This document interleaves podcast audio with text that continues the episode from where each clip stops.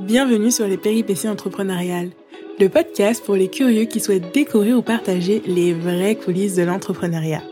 Je suis Priscilla, community manager et créatrice de contenu. Je suis ravie de t'accueillir pour ce nouvel épisode.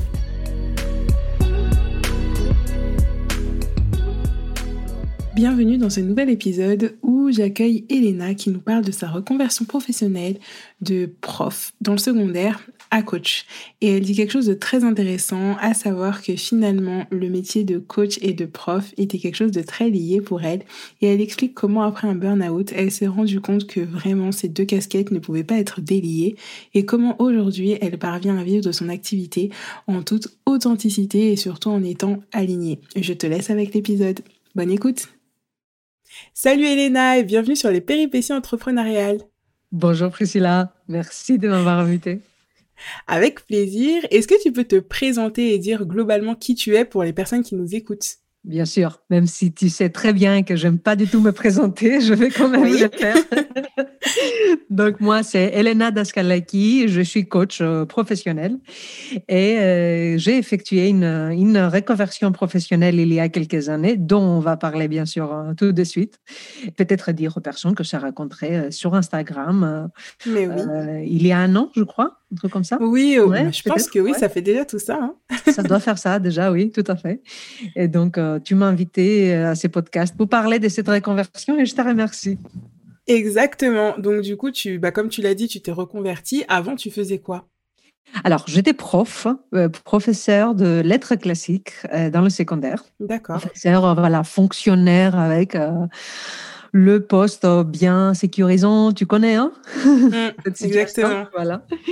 Et donc, j'y étais pendant dix ans, une bonne dizaine d'années. Ah oui, je pensais pas que tu avais été aussi longtemps. Ouais, ouais. Au début, j'avais commencé à tant que contractuel.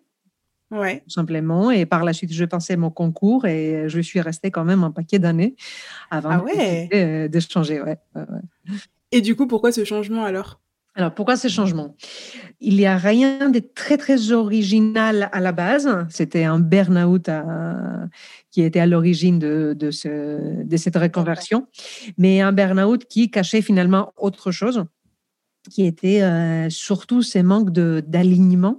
Je déteste le mot qui est devenu. Eh ouais. Ce petit mot à la mode. voilà, très fourre-tout euh, sur Instagram, mais c'est pas grave, ça existe. Pourtant, effectivement, l'alignement euh, doit être là pour qu'on soit bien, c'est-à-dire un, un, accord entre ce qu'on ressent, ce qu'on fait et ce qu'on pense c'est à quoi on pense. Donc, ces trois composantes-là qui doivent être un, accord, euh, chose qui n'était plus le cas pour moi. Et ça dépassait le, le niveau pro, c'était aussi perso, c'était euh, un moment de ma vie où j'ai décidé qu'il fallait que je me sépare euh, de ma relation du père, avec le père de mes enfants. C'était vraiment un gros changement du coup à tous les niveaux. Tous les niveaux, vraiment, vraiment. Et finalement, c'était rien de nouveau. C'est ça qui est génial, c'est que cette reconversion est venue répondre à un besoin qui était là depuis longtemps. C'est-à-dire que j'ai quelque part, j'étais déjà coach, mais le métier de coach n'existait pas avant, en fait. c'est ça le truc. Ah, mais oui, c'est vrai. C'est ça. Donc, moi, j'étais coach quand j'étais professeur et c'était ça hein, qui me limitait en même temps. Ce qui m'intéressait dans mon rapport avec les élèves, par exemple, c'est le fait de, de les aider chacun individuellement à se dépasser, à se sentir mieux, mais à tous les niveaux, pas juste pour avoir un 19 en latin, en fait, parce que je suis prof de, de lettres classiques. Donc, d'accord. Ouais, je t'avoue que la partie, euh, la partie latin et grec ancien, c'était pour moi, euh, cette partie-là, elle était la moins pertinente finalement dans mon rapport avec les élèves. J'avais mis en place des, des ateliers bien-être pour les jeunes parce que du coup, pour ah dire que voilà, leur bien-être, hein, c'était pour moi ce qui importait le plus. Donc, au bout d'un moment, je me suis rendu compte qu'en fait, euh, c'était ça que je voulais, c'est accompagner des personnes, c'est les aider à aller mieux dans leur vie et basta, quoi. Et tout le reste. Hein, Purée, tes élèves, ils ont eu de la chance de croiser ton chemin. franchement, c'est pas tout le temps qu'on a des profs comme ça. Non, mais c'est vrai, franchement, euh, le bien-être des élèves et des étudiants, euh, j'ai pas l'impression que ce soit la top priorité, en tout cas quand on est étudiant nous-mêmes, quoi. Donc, ah non, mais c'est chouette que tu aies pu mettre tout ça en place. Et donc pour toi, le, finalement, le coaching, comment tu le définirais? Parce qu'aujourd'hui, on entend coach de tout. Euh, voilà, pour toi, le coach et le coaching, c'est quoi pour toi? Qu'est-ce que ça représente? Oui. Bah, le, le, coaching, si tu veux, pour moi, c'est... Je vais le mettre un, lien avec ce que j'enseignais à l'époque, comme j'étais professeur de lettres classiques, c'est euh, la méthode de Socrate. Pour moi, Socrate, c'était clairement le premier coach. C'était un philosophe, mais pour moi, c'était le premier coach. Quoi. Et du coup, sa méthode consistait à faire sortir la vérité des autres, en fait. Il a couché, sa mère était euh, sage-femme, et lui, ce qu'il faisait, c'était la maïotique. Maïotique, ça veut dire euh, l'accouchement, en fait, en grec. D'accord. Et du coup, ce qu'il faisait, c'est sortir la vérité de la bouche des autres. Et ça, je trouve ça extraordinaire. Et dans mon métier de coaching, c'est exactement ça. C'est aller questionner, aller au bout de de, ce que la personne peut penser ou ressentir pour aller trouver la vérité, sa vérité, ce qui est bon pour elle. Et ça, c'est génial parce que du coup, voilà, on va faire une petite digression pour parler coaching dérive, mais tu sais, c'est mon, mon sujet préféré. Mais du coup, un coach ne peut pas être là pour dire va faire telle chose, fais telle chose, je te conseille de faire ça, ça c'est bon pour toi, etc., euh, etc. Un coach ne peut pas faire ça, c'est pas déontologique. Par contre, un coach peut être là pour accompagner vraiment son client pour qu'il sorte ce qui est bon pour lui. Et moi, en tant que coach, j'en sais rien. Je sais je ne peux pas savoir ce qui est bon pour l'autre. Et ça, c'est une grosse différence avec le consulting, avec euh, voilà, d'autres métiers qui sont tout à fait louables, mais qui ne sont pas du coaching. Quoi. Bref, je ferme ici la parenthèse sous les coachings. On peut en parler longtemps sinon. oui, oui, oui, voilà. Je ne pouvais pas m'empêcher, tu, tu me connais. mais oui, tout ça pour te dire qu'effectivement, c'était là où je voulais aller. Et voilà, je trouvais un moment de ma vie où enfin je trouvais la force en fait et la confiance parce que bah, si je pouvais pas faire un changement plus tôt, c'était par manque de confiance, clairement. Donc, euh, j'ai dû aussi effectuer un énorme travail sur ma confiance et ça tombe bien parce que maintenant j'accompagne les personnes, notamment sur la question de la confiance, évidemment. Et donc, j'ai pu me dire, OK, euh, voilà le chemin que j'ai envie de, de prendre. Je me suis formée et allez, je me suis lancée par la suite. D'accord. Et du coup, entre le moment où tu as décidé de quitter ton métier de prof et le moment où tu t'es même formé dans le coaching, il s'est passé combien de temps? Alors, euh, non, c'était plutôt l'inverse. Je me suis formée et après, j'ai quitté euh, le métier. Ah, voilà. J'ai eu un petit moment d'essas, de décompression slash sécurité, parce que ça, c'était important. Je ne pouvais pas tout lâcher. Et comme tu sais, avant, il n'existait pas l'option euh, reconversion professionnelle, enfin, comment, comment on appelle rupture, conventionnelle. Voilà. Donc, ça n'existait pas. Il fallait euh, démissionner. Bref, c'était un truc hyper compliqué. Et finalement, j'ai pris du temps pour réfléchir, pour mettre les choses en place, pour me préparer, pour commencer à faire mon réseau. Et par la suite, j'ai demandé une, une rupture conventionnelle que j'ai obtenue avec euh, beaucoup de difficultés. Ah, félicitations, je connais personne qui obtient ce truc, mais bravo. oui, ça a été assez dur, mais voilà, je me suis battue. Vraiment, je me suis battue parce que je tenais absolument à l'avoir. Je l'ai eu. Et par la suite, voilà, j'ai eu, voilà, j'ai eu, j'ai eu un moment où j'ai je vais pu profiter de cette rupture conventionnelle pour me relancer encore jusqu'à ce que, voilà, aujourd'hui, euh, tout va bien, je suis lancée et sans avoir euh, besoin d'autre chose. D'aide, ouais. Bah, c'est super chouette. Et euh, du coup, toi, t'es bah, es maman, tes enfants, ils ont quel âge? T'as combien d'enfants? Je sais même pas, t'as combien d'enfants? J'ai deux enfants. deux enfants. T'as deux enfants. Comme toi, je crois Oui. Oui, c'est ça. Alors, j'ai une fille de 7 ans et un garçon de 4, de 4 ans. D'accord. Et donc quand tu t'es ouais, donc quand tu t'es reconverti, ils étaient déjà là. Est-ce que le fait d'être maman, ça a pesé pour toi dans la balance d'une manière ou d'une autre euh, bah, pour te convertir? Est-ce que c'est tu vois au niveau de tes choix, tu t'es dit est-ce que c'est le bon moment, pas le bon moment? Euh, Est-ce que je peux, est-ce que je peux pas? Est-ce que ça ils ont eu un poids d'une manière ou d'une autre ou pas du tout? C'est marrant que tu poses cette question parce que je n'avais pas vraiment hum, verbalisé, je pense avant. Mais donc, ça veut dire que tu es une excellente coach parce que tu poses une très bonne question. Alors, tu sais quoi? C'est marrant parce que du coup, ils ont eu l'effet inverse de ce qui normalement serait entendu s'il y a un effet attendu. C'est-à-dire que ils n'ont pas pesé dans la balance dans le sens où je devais me mettre en sécurité pour eux, pour avoir un métier stable, etc. Ça, c'était des considérations d'avant. En fait, finalement, avec mes enfants, j'ai eu au contraire, je pense, un élan de je dois être pleinement celle que je suis parce qu'en fait, c'est ça le bon exemple pour mes enfants. Et je me rends compte aujourd'hui combien c'est moteur pour moi que ma fille me voit en train de faire un métier que je kiffe, mais à fond. ouais, c'est ça. le truc? c'est un super exemple. Hein. C'est ça. et regarde, super anecdote, euh, justement, hier, on est allé voir un film, euh, Encanto, tu sais, le nouveau film de Disney. Oui. Voilà. Tu l'as vu? Je ne sais pas si tu l'as vu. Non, pas encore. Bientôt, bientôt. Va aller voir avec tes enfants. Déjà, fou. Prends des Kleenex avec toi, franchement. bon, après, moi, je pleure facilement au film, mais voilà, c'est génial. Mais ce qui était génial, c'est quand on est sorti, donc on sort avec mes enfants et mon compagnon avec qui on est allé voir le film on parlait du film. Et ma, fille, à un moment donné, elle me dit, mais maman, Encanto, c'est toi, c'est ça ton métier? Voilà. Ah. Donc, va voir les films, tu comprendras. J'irai voir, comme ça je pourrais connecter euh, cette anecdote. C'est ça. Ah, Mirabelle, voilà, qui était le, mm. personnage principal. Et du coup, c'est génial parce que si ton enfant te voit faire ça, euh, tu as tout gagné en fait. Tu as tout gagné. Ça, c'est le bon exemple pour la vie et c'est pas le fait d'avoir le salaire euh, sécurisé oui, ça. tombe tous les mois. Les enfants ne savent pas combien d'argent. Ouais, non, mais c'est clair. c'est vrai, ils n'ont pas encore cette représentation-là, c'est vrai. Mais tu vois, moi, de mon côté, du coup, en tant que maman, au début, euh, bah, j'avais peur, enfin, de me dire, oh là là, je vais mettre toute ma famille en péril. Et puis, tu vois, comme les peurs, bah, tu le sais, hein, les peurs, elles, te projettent dans des situations qui n'arriveront jamais. Moi, tu vois, je me disais, oh là là, mais si je quitte mon travail, j'aurai plus de salaire, j'irai dormir sous un pont, mes enfants, les pauvres, n'importe quoi, ça peut pas arriver, ça, tu vois. Enfin, pas dans ma situation, ça peut arriver, mais moi, dans ma situation, objectivement, c'était pas possible. Mais tu vois, ma peur me faisait toujours projeter ça. Et aujourd'hui, je me dis juste, et enfin, quand j'ai travaillé sur ma peur, du coup, je suis passée au-dessus, et je me disais, mais en fait, l'exemple que je veux donner à mes enfants, moi, c'est surtout de la liberté de faire ce qu'elles veulent. C'est-à-dire si même là, tu vois, elles sont petites, mais quand tu fais une activité, tu vois, souvent on te dit oui, bah l'activité, tu l'as commencé, tu l'as fini, euh, j'en sais rien, on a acheté une guitare, bah fais 20 ans de guitare, même si t'aimes plus la guitare et tout. Et moi, c'est pas ça que j'ai envie de leur transmettre, j'ai envie de leur transmettre, bah peut-être qu'à un moment donné, la guitare, c'est ce qui, c'est ce qu'il te fallait, mais peut-être que dans deux ans, bah en fait, euh, t'as envie de faire du violoncelle ou de l'alto, et en fait, c'est bien quand même.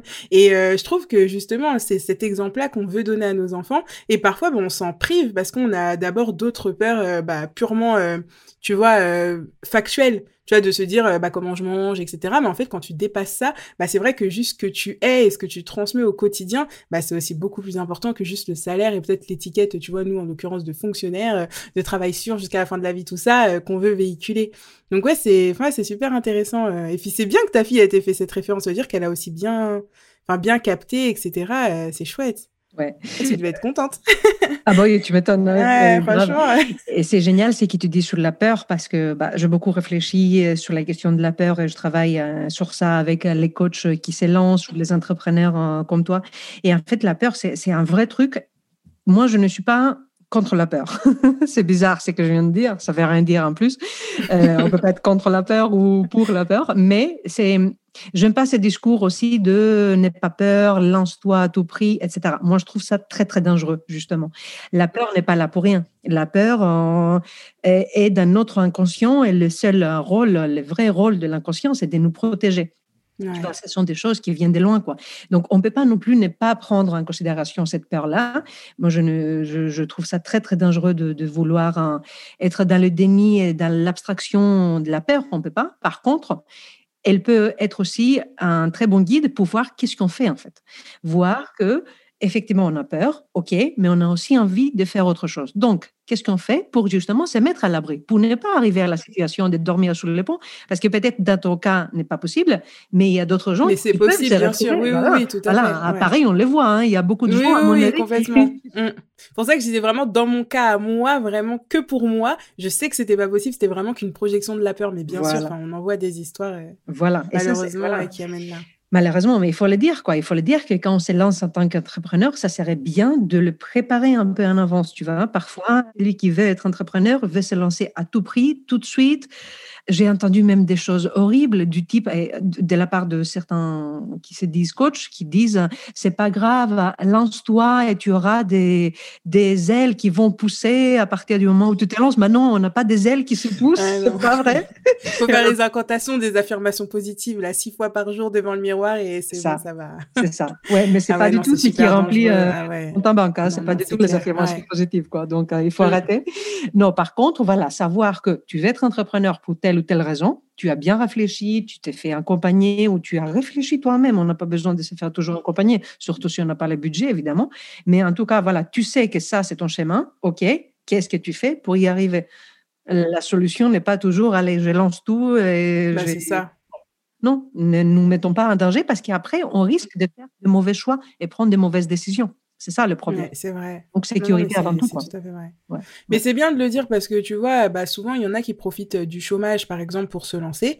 Moi en l'occurrence, tu vois, je l'ai pas eu, j'ai démissionné, j'ai pas eu de chômage et du coup je me suis posé cette question-là. Bah, vu tu vois, ma peur, elle me disait oulala, t'as peur de de plus pouvoir manger. Ok, bah qu'est-ce qu'on fait? Du coup, bah comme toi, je me suis préparée. C'est-à-dire que pendant un laps de temps, moi j'étais à la fois prof et à la fois en entrepreneuriat, donc j'ai mis plein de sous de côté pour pouvoir avoir une trésorerie et au cas où pallier si mon activité elle prend pas ou quoi. Et du coup, bah ça m'a rassurée. Et maintenant, tu vois, j'ai plus cet objectif-là financier. Mon objectif, il est plus là. Mon objectif, il est euh, bah, au niveau de mon bien-être, euh, comment je vais être entrepreneur, etc. Du coup, bah c'est bon maintenant qu'au niveau, enfin, je me sens sécurisée, je peux passer à autre chose. Et parfois, c'est vrai qu'on n'en parle pas assez de comment se préparer à se lancer. Donc on voit, en plus, on voit beaucoup de monde se lancer, mais moi, je me souviens, il y a deux, trois ans, j'entendais, j'écoutais beaucoup de podcasts déjà à l'époque, et en fait, j'entendais des gens qui se lançaient, mais je me disais, mais il s'est passé quoi entre le moment où ils quittent leur travail et où ils se lancent? Tu vois, il manque un, il manque un bout de l'histoire, tu vois. Tu dis, mais ok, ils se sont lancés, je sais pas, ils ont eu des clients, bim, boum, euh, leur activité, enfin, c'est pas possible. Et il y a même des gens, j'allais leur demander en privé, je leur disais, bah, je t'ai écouté dans tel podcast, en fait, euh,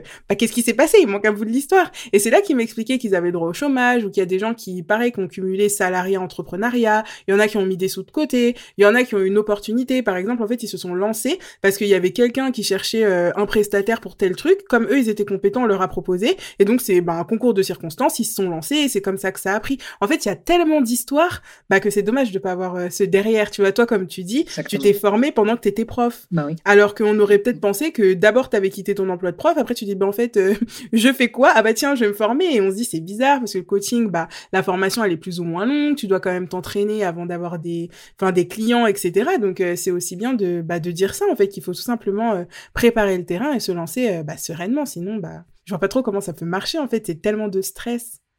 Ben, et, tu mets le doigt sur une vraie question parce que je pense que pas par hasard si on parle pas assez de ce de ces laps de temps, comme tu dis, cette ellipse là qui souvent manque, c'est parce que justement les coachings euh, qui viennent euh, apporter une solution, souvent une fausse solution de comment augmenter ton chiffre d'affaires pour ne pas avoir peur et qui viennent justement toucher à cette peur-là. Et c'est ça le problème, parce que ça vient toucher à une peur qui est très profonde. Et du coup, non, on va pas te dire que tu peux faire les choses tranquillement, tu peux te préparer, etc. Bah on va te dire qu'on va t'apprendre comment faire pour ne pas avoir stress, pour augmenter ton chiffre d'affaires, etc. Tu vois Donc, je pense quand même que c'est une question d'intérêt derrière ça. Et c'est pour ça que c'est pas du tout un discours que tu vas trouver facilement sur Instagram ou ailleurs. Quoi. Ouais, mais c'est vraiment dommage. Hein. C'est vraiment dommage. Mais voilà, c'est grâce aussi à des entrepreneurs comme toi. Je t'ai vu aujourd'hui en story. Tu as parlé de manière euh, super, euh, justement, super honnête. Je trouvais ça magnifique, quoi, ton discours, parce que c'était juste du bon sens. Merci, mais je sais pas, c'est normal. Enfin, c'est ça, c'est normal. logique de le dire. Euh, enfin, je sais pas. Moi, après, c'est la même chose, tu vois, il y a des entrepreneurs comme toi ou comme d'autres de Emily de Stipe, etc. Justement, vous mm. avez ce discours-là. Et moi, je sais que ça m'a beaucoup aidé parce qu'au début, quand je suis arrivée sur Instagram, même si Instagram, c'est mon métier, je pense que je suivais pas des personnes euh, qui m'aidaient à m'élever, tu vois. J'étais beaucoup dans la comparaison, la culpabilité. Après, bien sûr, c'était à moi de faire un travail sur moi, mais en plus, je suivais pas des comptes qui m'aidaient à aller dans ce sens-là. Et quand j'ai fait un gros tri et que maintenant, bah, franchement, moi, mon compte Instagram, il est safe. Quand j'y vais, je suis contente, je souris et tout. Bah, ça change tout de pas avoir ce type de discours et je pense que ouais, c'est bah, vraiment important et finalement, c'est toujours les plus gros comptes qui font bah, le plus de bruit, ce qui est normal en termes de visibilité, etc. Et je pense vraiment que bah, cette honnêteté pour de vrai, l'authenticité pour de vrai, tout ça, tout ça, l'éthique et tout, ça devrait faire aussi beaucoup plus de bruit, euh, notamment dans le monde du coaching. Enfin, en plus, toi, en tant que coach, je pense que tu dois en voir euh, un peu dans tous les sens. Donc, euh, voilà. Bah, du coup, au niveau de ton parcours à toi, tu disais que tu t'es formé. Tu as fait comment pour te former pour devenir coach? Comment je fais Comment je fais, c'est-à-dire comment bah, comment tu t'es formé? Est-ce que tu as fait une école? Est-ce que oui, oui, oui, oui, euh, je sais pas un truc en ligne, c'est une école, d'accord. Oui, oui, bien je sais pas du tout moi comment on devient coach pour de vrai avec le libellé coach. ça marche. Oui, oui, oui, oui, bien sûr. J'ai fait une école de coaching, donc on se forme aux outils, aux techniques, à la posture, à l'éthique, justement, la vraie euh, du, du coach. D'accord. Ça, c'est voilà, c'est la base, j'ai envie de dire. Et par la suite, je me suis formée en programmation neurolinguistique, la PNL. D'accord. Euh, ça, c'était quand j'étais déjà coach, donc j'ai rajouté des outils et des techniques dans mon sac à outils. Et voilà, et là, je suis euh, en train de lancer de nouveaux trucs, de me former sur de nouveaux trucs. De toute façon, on finit jamais hein, à partir du moment. Ah oui, c'est ça. quand tu commences, quand tu mets le pied dans le grenage, je crois que tu te formes tout le temps. C'est ça, c'est ça. Et toi, du coup, tu disais que tu travaillais avec des coachs et des entrepreneurs. Et donc, en fait, bah, par exemple, une séance de coaching ou dans quel cadre? Parce que, enfin, je reprends ma réflexion au début, mais parfois on ne sait pas quand est-ce qu'on doit aller voir un coach en fait. Tu vois, autant on va savoir au bout d'un moment quand est-ce qu'il faut aller voir un psy, quand est-ce qu'il faut aller voir, je sais pas, moi, un ostéopathe, mais déjà toutes les, tout ce qui est paramédical, en général, on n'y va pas. Après, au bout d'un moment, on y va, mais au bout de très longtemps. Et je trouve que le coaching, on ne sait pas trop à quel moment on doit, bah, ne serait-ce que se dire, on a peut-être besoin d'un coaching, et si on en a besoin, bah, comment on fait pour trouver un coach qui pourrait nous aider dans notre problématique? Est-ce que du coup, tu peux nous éclairer euh, là-dessus? Oui, après, voilà, c'est le coaching peut être aussi, euh, peut avoir des différents formats, on peut y répondre pour, par des différentes problématiques. C'est pas toujours la même problématique qui t'amène à voir un coach. Donc, tu peux avoir une problématique perso ou pro. Donc, les problématiques perso peuvent euh, se tourner autour de l'équilibre, par exemple, des vies qui peut être peut-être euh, peut-être euh, le perso qui prend plus de place ou le, le, pro, etc. etc. Très souvent, ça peut être un manque de confiance en soi, ces genres de, ces genres de trucs. C'est quand même un peu la, base, hein, on va dire, du coaching. Et on peut très, très souvent avoir euh, des problèmes euh, pro, enfin des problématiques plutôt pro. Donc, besoin de voir avec clarté dans un projet, de suivre un chemin et pas un autre, de développer, de se développer en tant qu'entrepreneur, par exemple, ou si on est dans le salariat, très souvent, ça peut être un, mal-être que la personne peut, ressentir. Et là, c'est intéressant. Moi, ça m'intéresse beaucoup de travailler avec des salariés, justement, parce que parfois, la réponse n'est pas de quitter la salariat.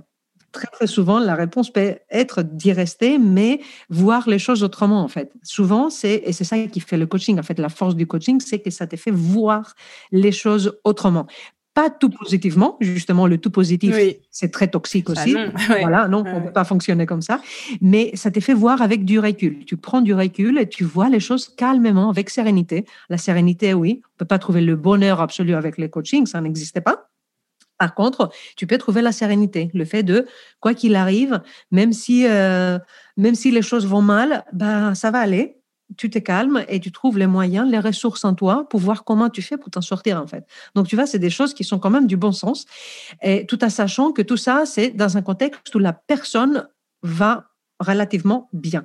C'est-à-dire où on n'a pas, voilà, on n'a pas une pathologie, on n'a pas une dépression. Si on a une dépression, c'est dans la déontologie du coach de la diriger vers un psy par exemple. Tu vois, on ne peut pas traiter une dépression, non. Ça, c'est interdit. Et bien entendu, on n'est pas des médecins, on ne peut pas administrer des médicaments, ça, c'est encore moins. Mais voilà, c'est aussi au coach de savoir quand il voit quelque chose qui pourrait relever de la pathologie. On est un peu quand même formé là-dessus pour pouvoir repérer. Et c'est à nous de dire à la personne de aller voir un psy. Ça ne veut pas dire que le coaching est incompatible avec la psychothérapie on peut avoir les deux en même temps, tu vois. D'accord, ok. Voilà, la personne peut être capable, mais on peut aussi décider, ou la personne peut décider que d'abord elle guérit avec la psychothérapie, et par la suite avec le coaching, elle construit, elle avance, etc. En gros, c'est très très complémentaire. Voilà, les deux ensemble sont magnifiques. Et moi-même, je suis passée par là justement quand je fais mon burn-out. C'était psychothérapie très intensive et derrière coaching que je fais euh, moi-même sur moi-même. Enfin, je me suis fait euh, coacher. Ouais. Ah, c'est bien. Je savais pas du tout que psychothérapie, par exemple, et coaching, ça pouvait être complémentaire. Enfin, pour moi, pas je les opposais, mais il n'y avait pas de travail euh, possible ensemble, alors qu'en fait, si. si, et le mieux, et moi j'essaie de travailler comme ça, et je sais que plein de collègues aussi, coachs aussi, le mieux c'est d'avoir un, deux ou trois psys avec qui on collabore et qui acceptent aussi de collaborer avec nous pour, se, voilà, pour pouvoir se parler ah, aussi, parler de la bah personne. Franchement, ça c'est le temps. Ah ouais, c'est trop bien. Ouais. Et du coup, si par exemple, euh, bah, je sais pas, moi je viens de voir, euh, j'en sais rien, moi dans mon, dans mon entrepreneuriat, j'ai un problème euh, type, je sais pas, j'arrive pas à trouver une activité ou je sais que je suis entrepreneur, mais j'ai peut-être un problème de positionnement et peut-être que mon positionnement il m'empêche et d'avoir confiance en moi et de fixer des tarifs, etc. Est-ce que ça c'est quelque chose que tu traites? Ah, complètement. Et que tu peux. Oui, tu complètement. C'est que tu viens de dire, c'est la problématique ah, la plus courante, quoi. Ah, ouais, clairement. Mais c'est ce que je fais, tu vois, avec les coachs, euh, avec mon programme Identité, c'est sur quoi je travaille avec les coachs, les accompagnants, etc. C'est clairement ça. Et souvent, voilà, six, sept séances sont suffisantes pour ces gens de trucs. D'accord. Voilà, c'est suffisant. La personne travaille en amont, on travaille en dehors des séances aussi, bien sûr.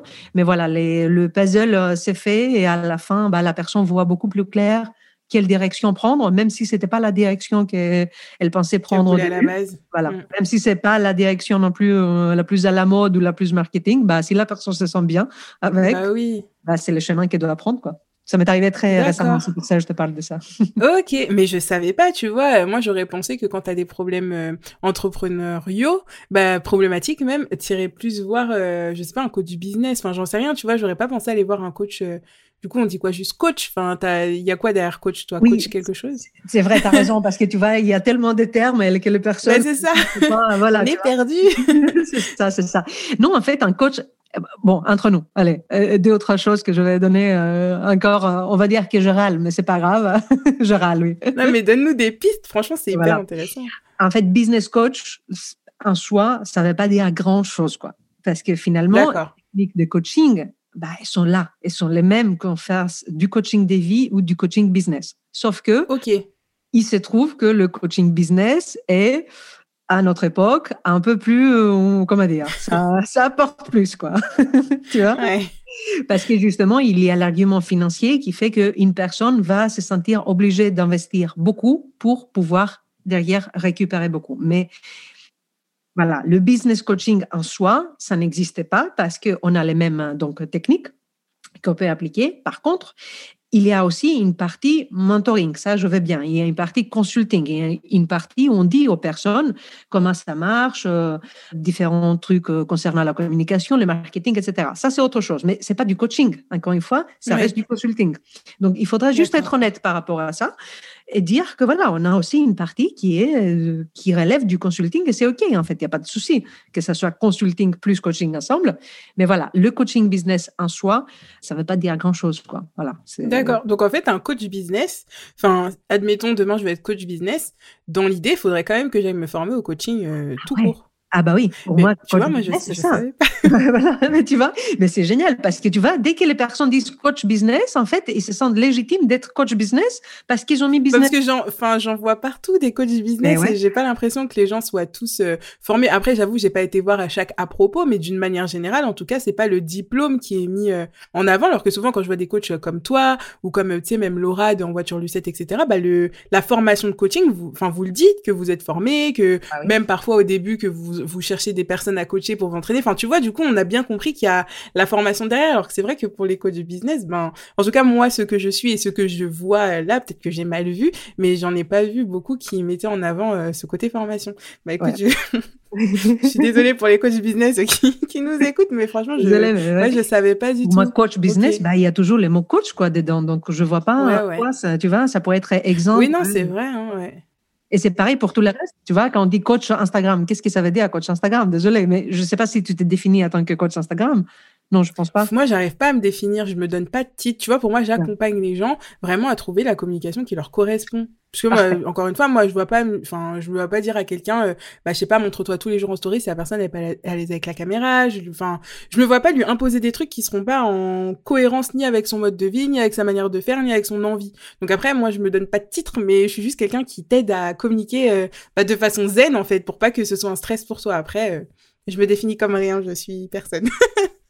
ça, me semble très honnête parce que si tu dis j'accompagne des personnes, voilà, tu laisses quand même cette, euh, cette partie de euh, ouais, tu accompagnes les personnes à trouver, mais c'est pas pour autant que tu es une coach, quoi. Donc, effectivement. Non, je pense pas, je pense pas. Enfin, pour moi, je me définis pas comme coach parce qu'en fait, je suis pas formée comme coach. Du coup, je me vois pas mettre l'étiquette euh, coach, en fait. C'est juste ça. C'est ça, c'est ça. Et pour moi, le souci commence là, quoi. C'est pas que je suis une puriste, un tout petit peu, mais quand même, c'est que ça fait des dérives. C'est ça qui me dérange, en fait. C'est que parfois, les personnes peuvent aller voir un coach parce qu'ils pensent que l'un coach va les aider à développer leur propre potentiel, etc. Et se retrouvent à devoir faire des choses euh, précises qui vont dans un sens précis, et donc qui est celui du consultant plutôt coach, et à se retrouver à culpabiliser, à avoir une pression énorme. Tu sais combien de coachs j'ai récupéré qui sont passés par des coachs business, par des prétendus coachs business? La seule chose qu'ils faisaient, c'est leur dire combien de stories ils vont faire par jour, qu'il faut faire telle chose, telle chose, telle chose. Et la personne passait des mois et des mois à essayer de développer un business Instagram bien comme il faut, avec les stickers, les couleurs, les machins, tout ça, et se retrouve un burn-out à la fin, quoi. Ouais, Ou se rendre compte à la fin que son client n'est même pas sur Instagram, en fait. Que hmm. finalement, ouais. il aurait plus c'est censé être la base quand même hein, de. Enfin, si vraiment t'as un, enfin, un coach ou consultant, je sais pas quoi, business, je sais pas trop comment le dire, mais normalement c'est ce que tu dis en premier. Si ton client il est pas sur Instagram, bah va voir les autres réseaux sociaux, tu vois. Enfin, c'est censé être euh, la base du travail. C'est ça. Ah oui, d'accord. Donc tu récupères ça, des personnes. C'est un vrai souci. C'est un souci parce que du coup, ça fait des dégâts derrière et la personne se retrouve encore plus démoralisée et se retrouve à voir un, justement à prendre un coup au niveau de la confiance à elle parce que c'est regarde, les autres arrivent et moi, j'y arrive pas quoi. Et, les dégâts, je t'en parle même pas. Et il y a plein de personnes qui quittent justement l'entrepreneuriat assez rapidement parce que c'est trop, parce que c'est trop et parce que c'est quoi. Voilà. Donc, ah ouais, bah, franchement, c'est bien de le dire. Je savais pas. Enfin, je savais sans savoir. Je pensais pas autant. Et toi, c'est vrai que tu ta place de coach, bah, tu dois en effet récupérer ce, ce type de profil de personnes. Enfin, même sur Instagram, on le voit du coup à bah, une échelle beaucoup moindre parce qu'on parle juste d'Instagram, on parle pas d'un coach de vie, donc euh, d'une qualité en ta personne, etc. Mais on voit des gens qui ont déjà été coachés et en fait, ils ont été complètement euh, bah, dégoûtés tu vois, et ils se disent, bah, j'y arrive pas, j'y arriverai jamais, euh, enfin, le système ne me convient pas, etc. Alors qu'en fait, c'est juste que ce qu'on leur conseillait de faire ne leur convenait pas, mais ça veut pas dire que eux sont nuls ou quoi. Donc, euh, bah, toi, à plus forte raison, quand ça, ça touche vraiment à la personne, euh, ouais, ça doit vraiment t'ébranler, quoi. C'est. Exactement. Et, ah oui. franchement, oui, oui, mais, mais franchement, moi, ça, ça, ça me touche beaucoup parce que je vois bien que on, est censé être là pour aider, quoi. On est censé être là pour aider. Et quand tu fais l'inverse que aider, là, il y, a, un vrai souci. Il faut se poser les questions. Et au lieu de se poser des questions, je vois qu'ils insistent encore plus en disant, regardez les 50 cas par mois, les 100 cas par mois, etc. Mais non, c'est faux. Arrêtons avec euh, ces bêtises. Parce qu'en plus, on sait que tout ça, c'est des mensonges. Mmh. c'est pas du tout les chiffres de l'entrepreneuriat en France. Arrêtons deux secondes. Mais surtout, ouais, c'est, pour moi, c'est poser les bonnes questions dès le début, quoi. Euh, c'est simple hein, pour les personnes qui s'élancent et qui, qui veulent trouver un coach, parce que tu m'as dit comment on fait pour trouver un bon. C'est ça, c'est ce que j'avais demandé du coup là. Quel conseil tu pourrais nous donner si on veut choisir un coach? Déjà, faites vos recherches. Déjà, faites vos recherches pour aller voir la personne, ce qu'elle a fait, quel est son CV et les avis qu'elle a. Après, si la personne commence, peut-être qu'elle n'a pas trop d'avis euh, à afficher sur son site, etc. Peut-être aller voir, elle a souvent quand même mis peut-être des avis des personnes sur, sur son Instagram, je ne sais pas. Allez faire une petite enquête quand même, voir s'il y a d'autres personnes qui, qui, ont, qui ont suivi ces coachings.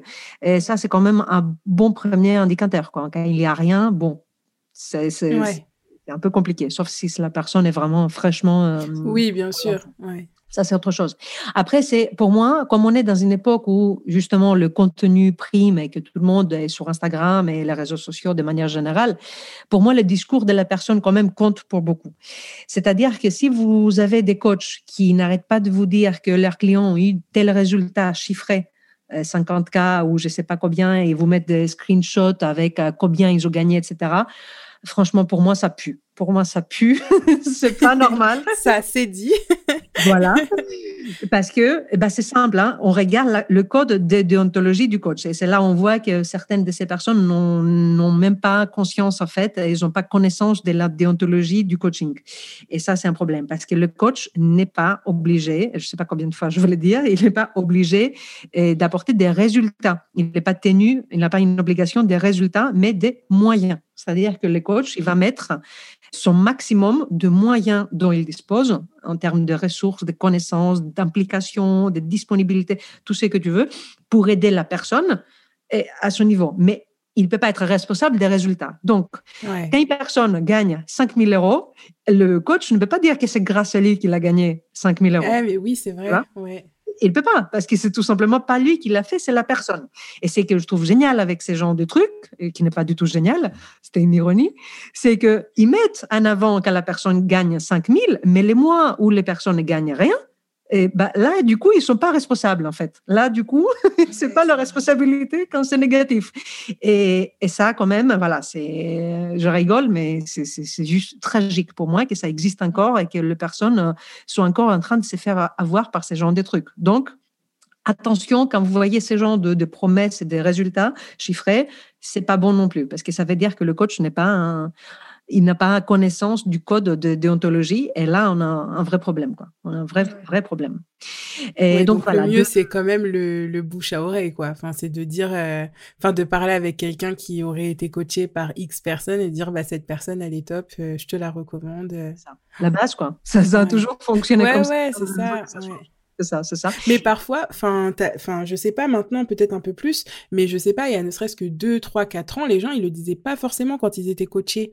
Tu vois, c'était un peu comme aller voir un psy. Du coup, bah, t'as même des gens qui allaient voir un psy, bah, peut-être toi, t'en cherchais un, mais t'osais pas dire que tu cherchais un psy, parce que tu sais pas que l'autre personne en face de toi, elle voit un psy. Et bah, c'est pareil pour les coachs. Du coup, peut-être qu'il y a des personnes qui étaient coachées et qui ne le disaient pas.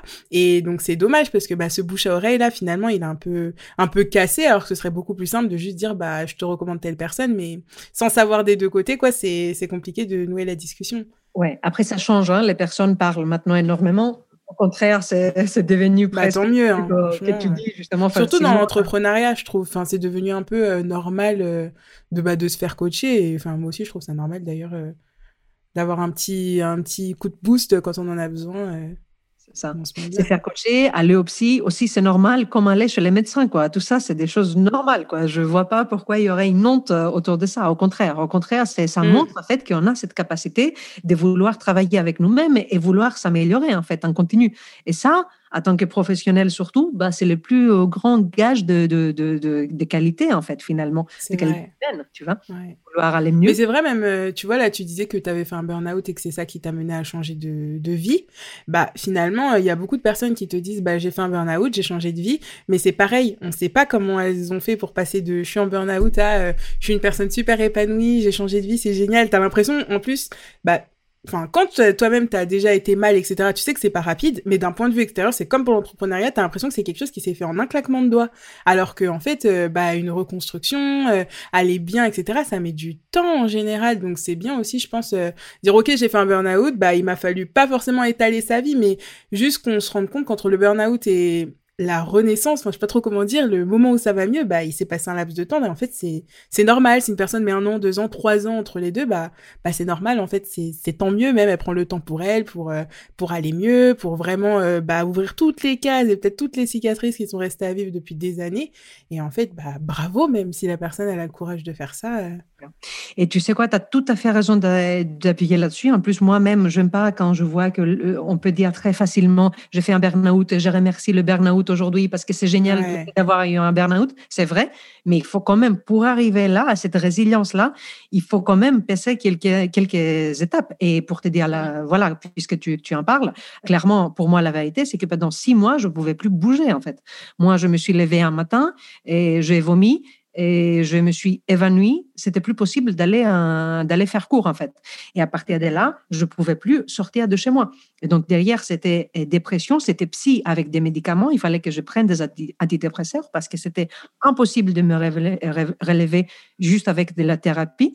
Donc antidépresseurs, thérapie psy euh, hyper intensive et tout ça, ça m'a pris ça m'a pris un bon six, huit mois avant de commencer à aller mieux. Pour commencer à ces moments-là envisager de faire un coaching pour, par la suite, continuer. Donc oui, on ne parle pas de ces laps de temps, mais qui étaient juste horribles. Et c'est une vraie dépression. Donc, c'est c'est presque à la mode, le burn-out. Mais en fait, et non, si on peut l'éviter, s'il vous plaît, évitez-le. On n'a pas besoin d'arriver à un burn-out. Moi, c'est juste parce que j'étais j'étais pas assez... Hum, non, j'avais peur, en fait. J'ai écouté les signaux, tout était là, mais j'avais peur je voulais pas lâcher des choses sécurisantes, que ce soit le couple, hein, la maison, euh, la, le métier. J'avais trop peur. Donc, euh, je n'ai pas pu m'écouter. Et ben voilà, mon corps, au bout d'un moment, m'a parlé. Et là, je fais plus la même erreur, plus jamais, quoi. Parce qu'il hors des questions de, de me retrouver dans cette situation. Donc, ouais, on apprend. Mais voilà, si vous pouvez le faire plus tôt, allez voir un coach tout de suite, s'il vous plaît. Ouais, c'est ça. Et c'est bien que tu dises aussi burn-out et dépression, enfin que tu les mettes ensemble, parce que souvent, euh, bah, comme tu dis, le burn-out, c'est un peu comme le mot coach, il est quand même très souvent utilisé. Ah, j'ai même lu une fois, j'ai fait un burn-out ce week-end. Et là, je me suis dit, mais ça n'existe pas. Enfin, tu vois. Donc, je pense que la personne qui l'a dit, elle, enfin, elle se rend peut-être même pas compte de ce qu'elle dit parce que peut-être elle-même elle a vu ce mot mal utilisé et tout mais je me dis que le burn-out là il est vraiment rentré euh, bah voilà dans dans les discussions communes, etc. Et je pense qu'on pèse vraiment pas ce qu'il y a derrière ce mot, qui est encore une fois une dépression. Donc c'est pas un amusement, c'est pas un, coup de mou, c'est pas une baisse de morale, c'est pas la fatigue de l'automne, c'est pas, ça. C'est c'est pas une déprime, c'est une dépression. Et je pense que bah, c'est important aussi de mettre les bons mots sur les bah, sur les bonnes souffrances parce que sinon aussi on minimise. Quand tu vois des gens qui font des burn-out bah, tout le temps en fait, tu dis si toi on te dit que tu fais un burn-out, tu dis oh, bah c'est bon, bah le week-end prochain j'irai mieux. Enfin tu vois, du coup c'est dommage parce que ça ça réduit vraiment l'impact et on, bah, on prend pas le temps, encore une fois, de se poser là-dessus et de se dire, bah, en fait, je vais mal, ok, maintenant, euh, bah, qu'est-ce que je fais? En plus, euh, quand tu vas vraiment mal, t'es pas encore dans le qu'est-ce que je fais, t'es juste, bah, je vais mal, je peux pas me lever aujourd'hui, genre, la journée c'est beaucoup trop long. Enfin, du coup, euh, c'est important aussi. Enfin, merci à toi de, bah, de parler de ça parce que c'est, c'est important. Il y a beaucoup de gens justement qui sont en reconversion professionnelle suite à des burn-out. Et je pense que quand tu arrives au burn-out, c'est vraiment que tu as été, bah, comme tu dis, au-delà de toutes tes limites. Et toi, tu les as vus, les signaux, mais je pense qu'il y a des gens qui ne se connaissent même pas et qui savent même pas que le corps envoie des signaux avant d'arriver là. Donc c'est vrai que, ouais, c'est important d'en parler. Malheureusement. Et nous, par exemple, en tant que coach, on ne peut pas récupérer une personne qui est en plein burn-out. C'est pas possible parce que justement, c'est une dépression. Donc, on ne peut pas aider la personne. La personne, on ne va pas la mettre en action alors que justement, elle doit être dans l'inaction parce que c'est la dépression.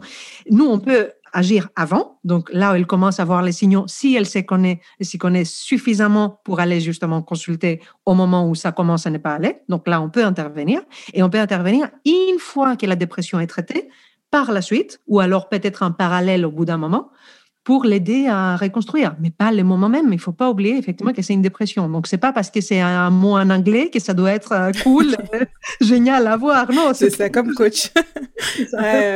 c'est horrible. Mais tu vois, n'empêche tout ce que tu as dit, euh, je pense que je l'ai bien assimilé parce que maintenant que tu le dis, bah ouais, ça me semble super logique qu'un coach ne puisse pas récupérer une personne en burn-out. Alors que franchement, en début de conversation, bah je pense pas que je m'étais déjà posé la question, mais tu vois, ça m'aurait pas paru déconnant euh, d'être en burn-out et d'aller voir un coach. Enfin, tu vois, vu que le but c'est d'aller mieux et de se tirer vers le haut et que sais-je, bah tu vois, j'aurais pas vu l'incohérence. Alors qu'en fait, bah oui, carrément.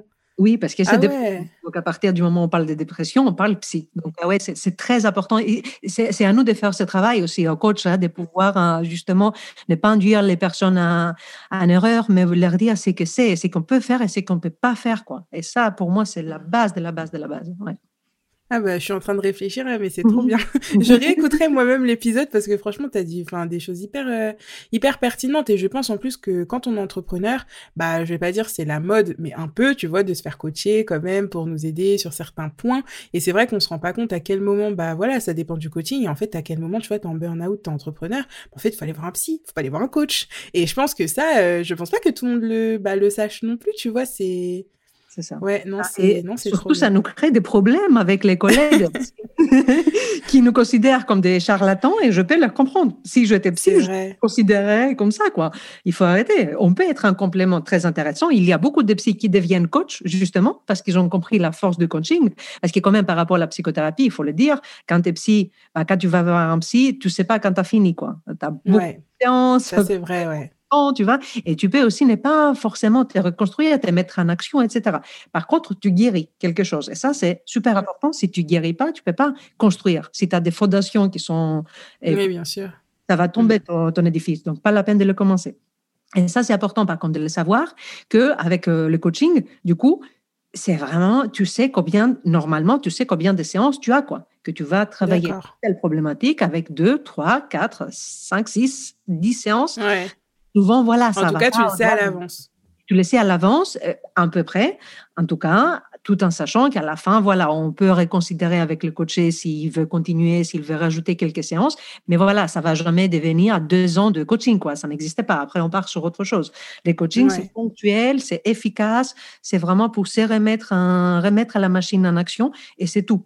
Donc, c'est une différence quand même considérable avec la, psychothérapie. C'est là où je trouve que le coaching est quand même très, très efficace. C'est dans ouais, bah des choses, quoi. Mais donc des coachings de un an et tout, ça n'existe pas. T'es obligé de... Enfin, ça n'existe pas. Ça existe, mais idéalement, en tout cas, on te donne quand même une durée euh, un peu plus courte oui, franchement, il n'y a pas d'idéal parce que, par exemple, moi, j'ai des programmes qui se passent sur 10 séances. Bah, il y a des personnes qui veulent faire le 10 séances toutes les semaines et c'est bien de, de les faire de manière très intensive hein, pour vite hein, passer à autre chose. Il y a des personnes qui ne peuvent pas fonctionner comme ça et qui partent sur toutes les deux ou trois semaines, sur tous les mois. Donc, si tu pars une fois par mois, bah, ça fait 10 mois. Bien sûr. Oui. Oui, et c'est normal, c'est normal, c'est pas grave, il n'y a rien de grave là-dessus tant que euh, le cadre est posé dès le début et qu'on prend en compte comment la personne fonctionne aussi, tu vois, ne pas lui imposer moins un rythme qu'il lui irait pas. Il faut suivre la personne et ses envies et son rythme naturel, quoi. Eh ben, c'est super intéressant. Je vais je vais reconsidérer la question du, du coaching. Non, mais c'est, enfin, c'est difficile. En plus, tu as envie d'avoir confiance, mais à la fois, tu sais pas trop vers qui te tourner. Enfin, tu confies, t'as l'impression de confier quand même euh, ben, un bout de ta vie, tu vois, donc t'as pas envie de le confier à n'importe qui, n'importe comment. Euh. Après, pardon, euh, je te recoupe, mais justement, ce qui est bien aussi, c'est qu'il y a beaucoup de coachs, moi je ne le fais plus, mais beaucoup de coachs proposent quand même des séances découvertes où tu peux appeler la personne et tu peux savoir déjà si, si ça match. il y a un feeling. Voilà, ça c'est important. Si ça ne match pas, c'est juste pas possible. Tu peux pas te lancer dans, dans un rapport parce que c'est un vrai rapport, celui du coach coaché. C'est parti, on est, on est lié à vie une fois qu'on ouais. s'est fait coacher ou on coach quelqu'un, tu vois. Et du coup, tu peux pas te lancer avec une personne que tu n'estimes pas ou avec qui ça passe pas. Donc, euh, passer par ça. Et tout le monde ne propose pas des. Moi, je propose plus, par exemple. Par contre, quand une personne me contacte pour un nouveau coaching sur mon site, je lui propose tout de suite de se voir pour savoir si ça marche, tu vois. Mais voilà. Il y a beaucoup de coachs qui font l'inverse, donc qui proposent déjà une séance de couverte. Profitez, puisqu'ils le proposent, pour savoir hein, si ça vous va, quoi. Ah ouais, ouais, c'est vrai que c'est aussi une bonne manière de faire. Bah écoute, on est riche de toutes ces informations. Du bah. coup, la dernière question. si tu devais donner un conseil à un entrepreneur qui se lance à peine ou qui quelqu'un qui voudrait se lancer, ce serait quoi? Un seul conseil un seul conseil. Ok, je vais dire un seul conseil. Je, je peux mécanaliser et ne pas dire 50 Par contre, est-ce que tu me permets de développer au maximum ce petit Tu peux. Merci Priscilla, c'est génial. Alors, mon seul conseil, ce serait ne jetez pas votre vie d'avant quand vous allez construire votre nouvelle. Utilisez votre vie d'avant pour construire la nouvelle. C'est-à-dire que on a souvent cette tendance de dire OK, j'ai fait un burn-out, une dépression, j'ai compris que ces chemins n'étaient pas pour moi. Et donc on rejette tout, on part sur le nouveau truc et on oublie tout ce qu'on a fait avant. On oublie les compétences qu'on a acquises, les, expériences de vie, tu vois, le, contenu de toutes les choses qu'on a apprises pendant euh, X années où on a fait autre chose. En fait, on serait tellement plus riche et notre euh, particularité serait tellement mise mieux mise en avant si on partait de tout ce qu'on sait faire déjà. Et je vais parler de mon expérience ici rapidement pour, pour montrer de quoi je parle. Justement, j'étais prof et il faut savoir que moi, je m'appelle Daskalaki, Daskalaki en grec, euh, parce que je suis grec, je pense que vous l'avez compris déjà par mon accent. Daskalaki en grec, ça veut dire petite prof. Donc déjà, mon autre famille... J'étais prédisposée. voilà. Et comme tout le monde me disait depuis que je suis toute petite, ah, tu vas être prof, tu vas être prof, j'ai toujours rejeté ces métiers. J'ai toujours dit non, moi jamais je serai prof, jamais je déteste ça, etc. Oui, bien sûr, je suis devenue prof, comme par hasard. Et donc, au bout d'un moment, j'ai décidé de lancer d'échanger des voix me disant voilà j'ai jamais voulu devenir pourquoi je fais ça? Finalement voilà ça me va pas du tout alors que c'est pas vrai. Je fais très bien mon métier c'était génial en fait avec mes élèves etc mais voilà moi j'ai décidé qu'il fallait absolument maintenant être coach et ne plus être prof. Donc j'ai jeté les trucs et ça m'a pris quand même vachement du temps pour trouver mon identité propre propre. Ce qui fait que je ne suis pas comme les autres. Ce qui fait que j'ai une différence à apporter etc etc et en fait j'avais pas vu l'évidence qui était que bah justement, ma particularité était le fait d'avoir été prof. Et je pouvais plus, en fait, rejeter cela. Et à partir du moment où je l'ai compris, Priscilla, ça m'a tout changé. Parce que, à partir du moment où je l'ai compris, déjà, j'ai commencé à rajouter une partie mentoring, par exemple, quand j'accompagne des coachs. J'ai la partie mentoring qui est un peu la partie prof, justement, celle qui, qui se permet d'échanger des casquettes et donner des conseils, enseigner des choses, etc., proposer des lectures, des machins, etc. Donc ça, c'est la partie un peu prof. Et là, récemment, je pense, peut-être tu es au courant, mais du coup, pour moi, c'est aussi une, une occasion d'en parler parce que ça sort dans deux jours, là. J'ai donc un nouveau format qui sort, je pense, inscrit en plus à la newsletter, Culture et bien-être. Et c'est à partir du moment où j'ai compris qu'en fait, j'ai pas été prof pour rien des lettres classiques et que j'adore ça, la culture, l'art, le cinéma, le théâtre, la lecture, j'ai vivais bah pour ça. tellement de richesse. Bah oui. C'est ça, c'est ça. Et je ne pas justement et rejeter tout cela. Et c'était finalement là ma richesse. Et c'était à partir de ces moments-là où je me suis sentie alignée, complètement alignée. C'est parce que justement, j'ai gardé ce que j'avais gagné dans ma mmh. vie avant entre guillemets, tu vois. Donc voilà, si euh, je fais une, grande parenthèse, mais ça me semble important et ça peut vous faire gagner beaucoup de temps. L'effet de, de vous dire tout n'est pas noir ou blanc, c'est pas parce qu'on a fait un burn-out ou on a dit que ce n'est plus pour nous qu'on doit tout rejeter. Au contraire, utilisez-le comme un tremplin pour être encore plus riche, dans votre reconversion et c'est que vous allez choisir d'être hein, par la suite. Bah, c'est un super conseil. Franchement, merci. Merci beaucoup. J'espère que les personnes qui écoutent euh, garderont ce conseil-là parce que c'est vrai que souvent, bah, on fait table rase. Et comme tu le dis, euh, c'est peut-être pas la meilleure des solutions euh, selon notre, bah, notre situation. Quoi. Donc, ah, merci beaucoup. Je suis trop contente de, de cet échange. merci, beaucoup, Elena. Du coup, on arrive à la fin. Un grand merci pour tout ce que tu as partagé et bah, je te dis à bientôt. À bientôt, Priscilla, et au revoir. Bye. L'épisode touche à sa fin. Comme tu as pu le voir, on a abordé beaucoup plus de choses qu'uniquement la reconversion professionnelle, mais je pense que tous les points qui ont été abordés dans cet épisode sont vraiment très importants et j'espère vraiment qu'ils t'aideront à faire les bons choix pour toi et ton activité. N'oublie pas qu'une reconversion professionnelle n'est pas seulement abandonner sa vie d'avant, mais surtout trouver le bonheur dans la vie que tu te crées. J'espère que cet épisode t'aura parlé et s'il t'a plu, n'hésite pas à laisser 5 étoiles sur ton application de podcast ou sinon mettre directement un commentaire sur l'article du blog. Je te souhaite une belle semaine. À bientôt.